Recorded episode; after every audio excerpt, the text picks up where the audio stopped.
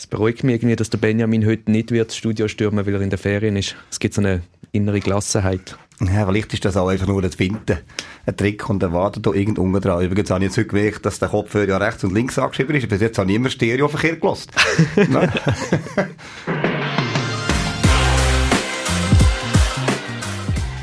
Wir begrüßen euch zur neunten Folge von Timeout mit Timo. Wir reden heute über das Spiel gegen Kanti Schaffhausen am Wochenende und dann mal so ein bisschen grundsätzlicher, wie leben unsere Spielerinnen eigentlich, wie sieht dort die Wohnungssituation aus. Wir werden uns natürlich bei unseren Hostmoms bedanken, die einen sensationellen Job machen, das schon mal vorneweg.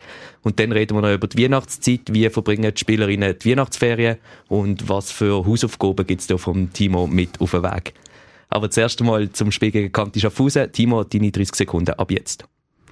Ja, wir haben eigentlich einen guten Start gehabt. Wir haben, ähm, ja, unsere neue Spielerin das erste Mal auf dem Feld gehabt. Carla Klaric ist erst mal zum Einsatz gekommen. Äh, notabene am Ort, wo sie das letzte Mal in der Schweiz gespielt hat. Und, äh, hat das eigentlich ganz gut gemacht. Wir sind gut ins Spiel gekommen, haben am Schluss, äh, ähm, ein bisschen klassisch fast wieder Pech gehabt. Äh, 23, 23, Netzrollenservice von Schaffhausen und verlieren nachher so den Satz und haben dann zweiten dritten ein ähnliches Bild immer können mithalten oder wieder zurückgeholt. Und am Schluss haben wir dann meistens das Ding ein bisschen lockieren. Das heisst, wir haben den Druck nicht aufrechterhalten oder ein oder andere Fehler zu viel gehabt. Und haben darum eigentlich wieder an einem guten Match schlussendlich nichts können Zählbares mitnehmen. Natürlich ein bisschen ärgerlich, aber ähm, Schaffhausen hat dann schlussendlich einfach kaltblütig gemacht. Wir haben jetzt noch zwei Matches vor der Winterpause, kann man fast ein bisschen sagen, gegen Franche-Montagne am Freitag und Düdingen am Sonntag. Was ist jetzt noch der Hauptfokus die Woche im Training? Also einerseits eben ist jetzt äh, die Vorrunde durch. Und man hat ein bisschen gesehen, ähm, auf welchen Bereichen wir uns müssen verbessern oder wo andere Teams äh, vielleicht eben auch ein bisschen Schwächen haben, für eine Rückrunde dran zu schaffen. Das heisst, wir haben jetzt viele Daten. Jetzt geht es von der Trainerseite her zuerst mal die Datenanalyse rein, dass wir äh, die Gegner jetzt ein bisschen genauer haben. Jetzt haben wir quasi neun Matches von jedem Gegner und können schauen, welche Aufstellung und welche Spielerin funktioniert wie. Und auf der anderen Seite ähm, haben wir natürlich kurzfristige Situation. Wir haben die zwei Matches von der Rückrunde, die jetzt schon kommen. Freitag und Sonntag. Und es ist ganz klar, dass wir ähm, auswärts gegen Franche-Montagne müssen punkten das wird eine schwierige Aufgabe, das ist auswärts immer schwierig dort, aber das ist das, wo wir äh, ganz klar die drei Punkte anvisieren. Und nachher haben wir am Sonntag äh, Düdingen daheim wo äh, eine starke Saison spielt bis jetzt, aber eben dort ist, wenn wir in der Rückrunde natürlich einen Schritt vorwärts machen, müssen wir auch gegen ein stärkeres Team anfangen punkten und das nehmen wir uns für äh, Sonntag vor. Das heisst, äh, wir schaffen jetzt ganz spezifisch auf die zwei Matches her, ähm, probieren einerseits die Sachen auszumerzen, die noch nicht ganz geklappt haben, letztes Wochenende, also ein klassischer Wochenanfang, aber dann geht es vor allem darum, einfach die Aggressivität ins Spiel zu bringen und die Elemente, die wir konkret an diesem Match äh, brauchen ähm, zu trainieren und erst nachher, wenn die durch sind, werden wir uns in der längeren Vorbereitungszeit ein bisschen um die, intensiv um die Daten kümmern.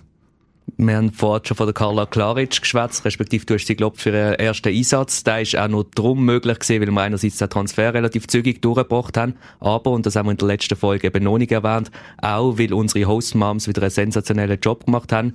Kleines Beispiel, wir sind hier bei Basilis gesehen am Morgen am Montag, wo ich gerade noch mit der Moni telefoniert habe, um sie erstens informieren, dass Carla Klaric auf dem Weg ist in die Schweiz, sprich sie kommt am nächsten Tag, und dass die Wohnung eben noch nicht ganz ready ist. Weil es schon die Wohnung war, wo Nicky Taylor vor Ding war. Man hätte noch mal einen kleinen Durchgang müssen machen mit äh, Putzutensilien. Und was eben die Moni auch jedes Mal noch macht, und das finde ich jedes Mal wieder beeindruckend, sie legt Früchte auf den Tisch, sie macht den Gratima, es war schon 6. Dezember gewesen, legt den Gratima auf den Tisch etc., damit sich die Spielerin von Anfang an wohlfühlt. Und da einfach vielleicht einmal ganz liebe Grüße an die Moni. Es ist unglaublich, was sie da macht, wie sie da innerhalb von einem Tag die Wohnung parat gemacht hat.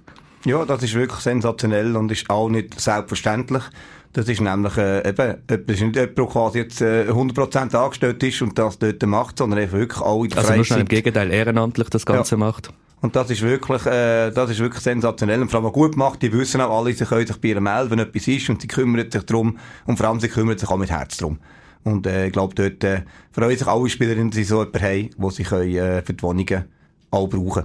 Genau, und das ist eben eine Frage, die mir auch immer wieder mal gestellt wird. Ich bin am Wochenende am Ski-Weekend gesehen, I&S-Weiterbildung, und dort ist im Bus dann auch plötzlich die Frage aufgekommen, ja, wie viel verdienen denn die Spielerinnen eigentlich und wie leben die?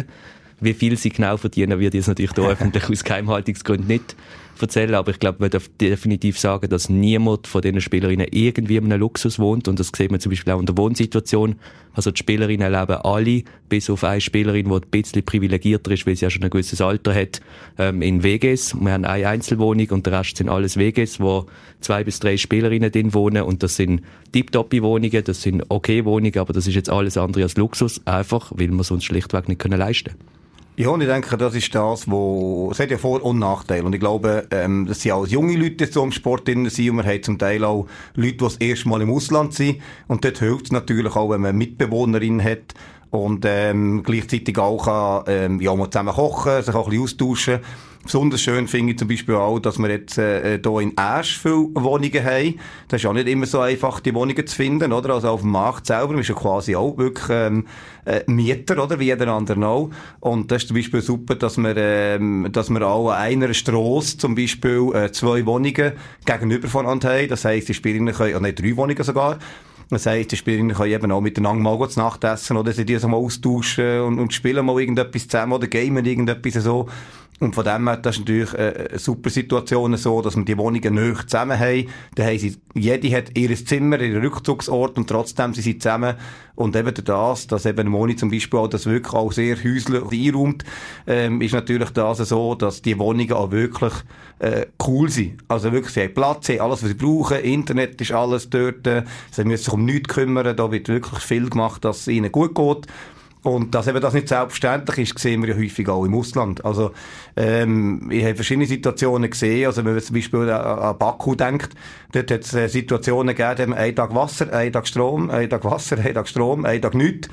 Oder, äh, und hat aber einen riesen Lohn, oder, wo man quasi einen Vertrag hat und denkt, Juli, hui, jetzt äh, verdiene ich viel Geld, aber die Wohnungssituation ist schwierig. Oder ähm, haben andere äh, Situationen mitbekommen, dass äh, Spielerinnen zum Beispiel kein Internet haben, gar nicht. Und sagen wir jetzt mal, eine Amerikanerin oder so äh, ist es hier in Europa und hat keinen Kontakt zur Außenwelt. Das ist heutzutage einfach, äh, ich sage, ein Grundbedürfnis.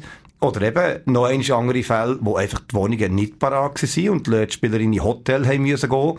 Und zwar nicht einfach äh, so, wie wir uns das vorstellen, ein Vier-Sterne-Hotel, wo alles betreut ist, sondern einfach irgendwo in einer Ecke weit weg von der Halle und so. Also einfach, die Situation ähm, ist dort dank der Mithilfe von vielen Leuten jetzt eben auch im Umfeld und von der langjährigen Zusammenarbeit auch mit den Verwaltungen, dass man die Wohnungen auch äh, können behalten sozusagen, äh, so, dass, glaube die Spielerinnen, du sagst, richtig, nicht Luxus haben, aber ich glaube, sie haben eine sehr gute Wohnsituation, wo wir ihnen wirklich ermöglichen quasi auszuruhen und auf die Leistungen auch vorzubereiten.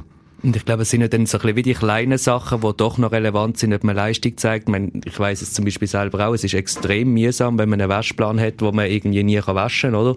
Und die Spielerin zum Beispiel, die erzählt hat, dass sie zwei, drei Monate im Hotel hat müssen leben, hat dann auch gesagt, ja, ich kann nicht können waschen. Und du weißt es mhm. selber auch, als Sportlerin oder als Sportler, hast einfach Kopfteil jeden Tag extrem viel Wäsche, die du machen Und wenn du plötzlich dein Matchtrikot nicht kannst waschen oder keine frischen Sachen mehr hast, ist das einfach nervend. Natürlich verlierst du wegen dem kein Match aber es hat mhm. natürlich einen Einfluss auf, wie wohl fühlst du dich und ich glaube, aufgrund von diesen Hostmoms und der Wohnungssituation in Erst können wir hier ein professionelles, nicht ein luxuriöses, aber ein professionelles Umfeld gewährleisten. Ja, würde ich auch sagen. Und ich glaube, das kann man wirklich auch mit, mit gutem Gewissen sagen, dass wir wirklich das Beste probieren, für die Spielerinnen das bereitzustellen. Und ich glaube, die schätzen das auch. Es wird auch wahrgenommen, eben, weil es auch nicht überall immer gleich ist. Und ich glaube auch die Nähe, auch die, die ein bisschen auswärts sind, probieren ja zum Beispiel, es gibt ja noch Junge, die in Basel studieren, probieren wir auch gute Lösungen zu finden. Und, ähm, oder eben, ähm, Leute jetzt dann auch, die wie eine Lian oder Luzern in die Schule gehen, zum Teil noch daheim sind und auch hier Möglichkeiten haben zum Übernachten. Also da muss man sehr flexibel sein und jedes Jahr das Ganze wieder neu analysieren. Und äh, ich glaube aber, da haben wir insgesamt eine gute Lösung, das kann man sicher sagen. Wir Trainer sind ja auch ähm, hier in Wohnungen, die der Verein anmietet und wir haben das Glück, dass wir übereinander wohnen. ist und, das ein äh, Glück oder ist das ein Pech? Ja, wir haben Glück oder Pech, aber... Äh, Kann man mal den Assistenztrainer genau, es ist Pech für ihn, dann muss ich, dann kann ich am Morgen bei ihm vorbeilaufen und kann ihn wachrütteln, um zu joggen. Und äh, es ist aber auch Glück, dass wir einfach sehr schnell können natürlich zusammen arbeiten und äh, irgendwie eben Videos tauschen oder irgendwie so. Von dem her, ähm, ja, dann müssen wir immer fragen, ob das als Vor- oder Nachteil sieht. weißt du eigentlich, dass du als Wecker von Arsch giltest? Ich bin der Wecker von Asch. Ja, also. Der Sascha Walser erzählt mir jedes Mal, er wacht mit deiner Stimme auf, weil du bei ihm am Haus vorbeijoggst. Ja, das ist gut. Also, wir haben eben auch über, darauf angesprochen, wenn wir unterwegs sind und so. Also viele Leute äh, wissen auch, dass wir das sind sozusagen. Also eben hören auch dementsprechend. ja, ja, also das ist, äh, müssen sie austauschen, nicht wahr? Was man vielleicht gleich noch muss sagen, es ist natürlich schon auch für die Spielerinnen eine gewisse Herausforderung. Natürlich ist der Wohnstandard tiptop, aber du wohnst und spielst und trainierst immer mit den gleichen Leuten. Und das ist ja schon auch etwas, kannst du vielleicht du noch etwas dazu sagen, wo wir uns schon überlegen, wer tun wir mit wem in die Wohnung. Weil wenn du natürlich drei Mittelangrifferinnen in der gleichen Wohnung hast, die sich tagtäglich konkurrenzieren um zwei Plätze vom Feld, dann kann das doch auch zu Problemen führen. Ja, das ist das eine, ähm, Position. Entschuldigung. Also, letztes Mal bin ich es mit dem Hals. Genau, so, in, in der Krot geschluckt da. Bei Basilisk auf dem Tisch draussen hat es, glaube ich, noch Ricola-Täfel. Ah, gesehen. Kannst du sonst nachher schnell raus und eins ja. holen. Gut, nein, der, der Krot ist jetzt weg. Während der Helden von der Woche hast du 30 Sekunden Zeit. Wunderbar. Also eben, wenn, äh, wenn man jetzt sieht, das eine ist Position und das andere ist aber eben auch schlussendlich, wie wir das letzte Mal schon gesagt haben, ähm, das sind Menschen, die Volleyball spielen und dementsprechend äh, hat es mit dem Alter, auch mit kulturellem Hintergrund zu tun, beispielsweise, dass es eben ein Unterschied ist, oder ob jetzt äh, ein 30-Jähriger mit einer 18-Jährigen zusammen wohnt oder eben äh, aus verschiedenen Kulturkreisen kommen, die sich vielleicht auch beißen. Das muss man einfach manchmal auch sehen. Von dem her probieren wir das schon. Also nur im übertragenen Sinn beißen. Genau, genau. Ich hoffe es, ich hoffe es. Äh, und äh, das ist einfach so, das ist etwas, was man auch muss berücksichtigen, wo man probieren, so gut wie möglich. Auf der anderen Seite kann es eben auch mal bereichernd sein, oder? Wenn jemand jüngerem quasi, kann jemandem älter mal hängen, also äh, es kann auf beide Seiten gehen. Von dem her, man muss einmal hellhörig bleiben und auch darauf reagieren, wenn es zum Beispiel nicht funktioniert. Ich glaube, das ist das Entscheidende was immer funktioniert, wow, was für eine Überleitung, aber bin ich stolz auf mich selber, ist unser Livestream und somit kommen wir zu den Helden von der Woche. Das Spiel gegen Düdingen ist das siebte Nationalheimspiel dieser Saison und das in acht Wochen. Für das Livestream-Team um Paul, Werner und René heisst das siebenmal alles Material auf und wieder abbauen. Das sind zwei Mikrofone, sechs Kameras, x Bildschirme und gefühlte Kilometer Kabel. Der Werner, der Paul und der René machen alles, dass die Fans vor dem Bildschirm professionelle Bilder aus der Smash Arena bekommen. Woche für Woche tüfteln sie wieder an irgendetwas um und machen den Stream noch besser, als er eh schon ist. Der René, der Werner und der Paul, unsere Helden von der Woche.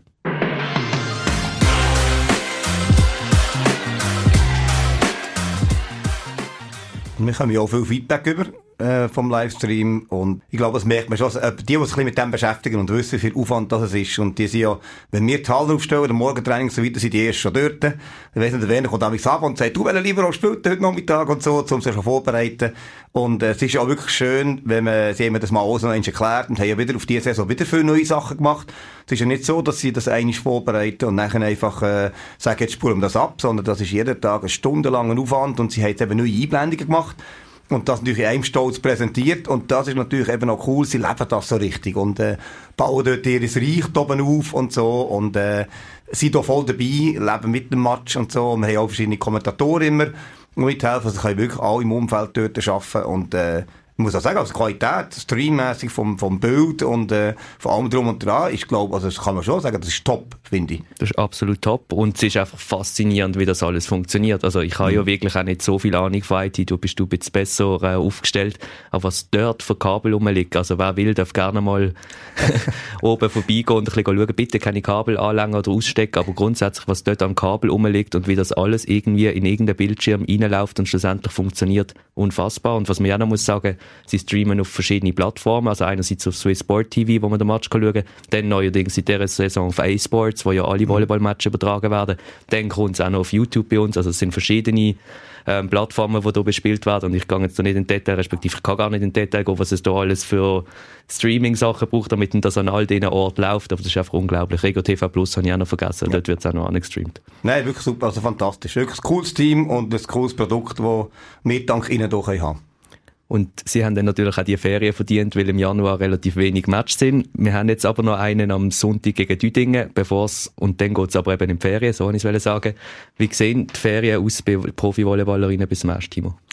Ja, also grundsätzlich hängt das immer ein bisschen wie ein Spielplan ab, oder? Das heisst, ähm, es gibt manchmal auch Saison, wo zum Beispiel Europa Cup noch lang geht, oder im Januar, äh, je nachdem wie die Wochenende liegen, wenn man zum Beispiel schon am 3., 4. Januar wieder spielt, oder so wie jetzt erst am 9., Und äh, grundsätzlich ist es so, wenn man die Vorbereitung anschaut, oder im August anfängt, dann haben wir quasi die ganzen Monate hat man am Limit gespielt, dass man braucht mal eine Pause. Einerseits, auf der anderen Seite darf die nicht zu gross sein, weil man ja sofort wieder muss spielen und von dem her, wir haben jetzt zwischen dem äh, letzten Match im Dezember und dem 1. Januar, sind es für die Nationalteams drei Wochen. Und das ist eine relativ lange Zeit. Und äh, die Zeit nutzt man natürlich auch, um ein paar Tage am Stück können freigeben Einfach mal den Kopf lüpfen, äh, lüften und äh, lüpfen vielleicht auch. und äh, dann natürlich auch körperlich einfach auch so die kleinen Blessuren, die man hat, wo man einfach mal den Körper ein bisschen ruhen kann. Das heisst, äh, wir, wir schauen sicher, dass sie mehrere Tage am Stück frei haben und dort dürfen sie auch grundsätzlich in Anführungszeichen machen, was sie wollen, im Hinblick darauf. Die dürfen zum Beispiel auch heimgehen, die, die, die, sagen, ja, ich habe eigentlich eine gute Verbindung heim oder nicht so weit heim, oder, äh, das ist immer so ein bisschen eine Zeitfrage, oder? Also wenn jetzt beispielsweise denken an Überseespielerinnen, äh, wenn man jetzt, sagen wir, sechs Tage frei hat und äh, der geht zwei Tage drauf für den Flug, plus mit, dem, äh, mit der Zeitverschiebung und so weiter, bin ich nicht sicher, ob das dann wirklich Erholung ist. Von dem her muss sich jeder das auch genau überlegen, ob das Sinn macht oder nicht. Und viele gehen vielleicht auch zu Bekannten, ähm, vielleicht nicht heim, aber irgendwo äh, zu einer anderen Spielerin in Europa zum Beispiel, das gibt's auch. Und diese Möglichkeit lösen wir ihnen schon wenn wir sagen, jede Erholung oder auch so Family Time und so weiter ist bei jedem individuell. Und das ist schon ein wichtiger Teil, wenn wir wollen, dass sie dann können performen können. Das heisst, grundsätzlich haben sie mal sicher mehrere Tage am Stück frei. Und jetzt geht es halt aber auch darum, ähm, ja, wir in der Schweiz hier mit Bergen an drum und dran, wir sagen Beispiel, ja klar, gehen wir dann Skifahren und so. Und, äh, das ist schon ein Punkt, wo wir mit ihnen auch besprechen. Äh, das andere ist das, was die Leute gefragt haben, ja, jetzt geht ihr heim und äh, machen da einen auf Völlerei und kommen nachher drei Kilo schwerer zurück. Äh, das sind halt auch so Punkte, wo man die Verantwortung der Spielerin muss appellieren und sagen, natürlich könnt ihr mir ein Weihnachtsessen machen und natürlich ähm, soll ich das auch genießen. Aber wenn jetzt zum Beispiel eben sechs, sieben Tage frei sind, dann äh, gehört auch dazu, dass sich dieser Zeit grundsätzlich fit behalten, also dass sie vielleicht eben ein, zweimal in Kraftraum gehen, vielleicht auch ein paar Mal joggen oder was auch immer. Aber auf der anderen Seite, äh, was man eben nicht weiß, ist zum Beispiel das Thema Skifahren. Oder? Und zwar nicht, äh, weil Skifahren schlecht wäre, aber die Verletzungsgefahr ist einfach gross und ähm, dann, wenn jetzt jemand im Skifahren sich jetzt eben äh, das Kreuzband reißt oder was auch immer und wegen dem nicht mehr Volleyball spielen das wollen wir echt verhindern. Und äh, der Skifahren ist das beste Beispiel und durch das jetzt in die Zeit hineingeht. Und das ist schon etwas, wo, wo müssen wir darauf hinweisen und auch mit ihnen das erarbeiten und sagen eben, was gibt's für Alternativen und einfach an die Verantwortung auch appellieren.